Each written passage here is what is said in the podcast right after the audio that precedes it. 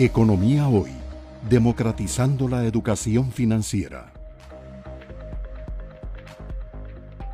Bueno, no tengo mucho que decir en finanzas públicas, no he logrado actualizar este gráfico, pero no ha cambiado muchísimo. Es un presupuesto de 20 mil millones de dólares anuales, eh, los ingresos han subido como a 10 mil, o sea que seguimos teniendo un hueco de caja de más o menos 9 mil millones de dólares anuales. Yo no sé los señores candidatos a la presidencia si conocen o no conocen este cuadro, pero si yo estuviera sentado ahí, eh, estaría nerviosísimo. ¿Cómo tapo ese hueco?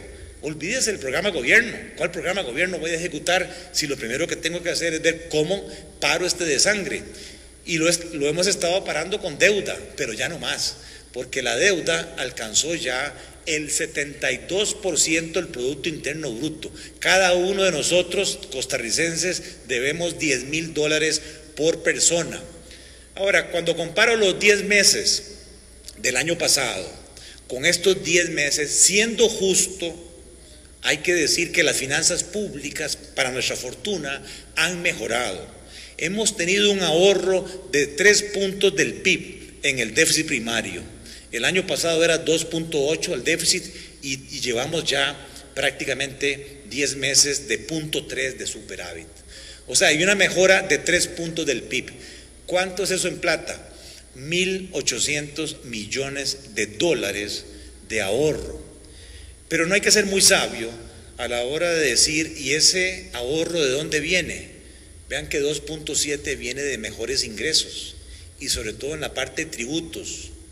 Más IVA, más impuesto a las utilidades y a los ingresos de los asalariados. Cuando nos vamos a la parte gruesa del gasto, lo que tiene molesto a la gente, la gente no es tonta, es que ve que el discurso es meramente teórico en la práctica las remuneraciones prácticamente están iguales respecto al PIB. Y se ha bajado en transferencias porque este año no hay bonos proteger. Pero todavía no se ve ni la regla fiscal.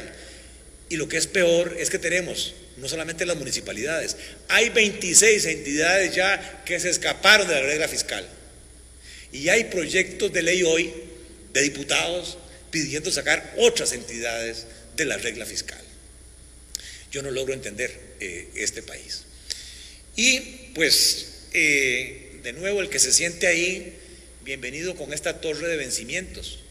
Vean que los vencimientos de la deuda del gobierno del 22 al 26 es de 4 mil millones de dólares anuales, aparte de la necesidad de cubrir intereses.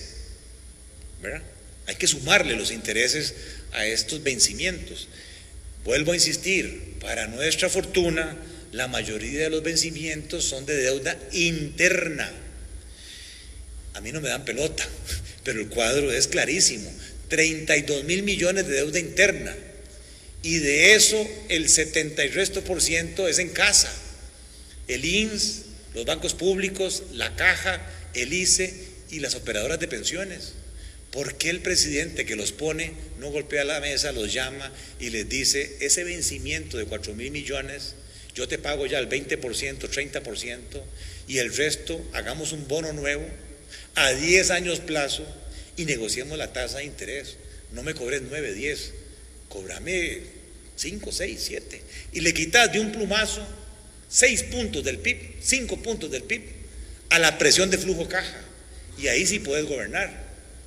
Pero yo no entiendo por qué no se tiene esa capacidad.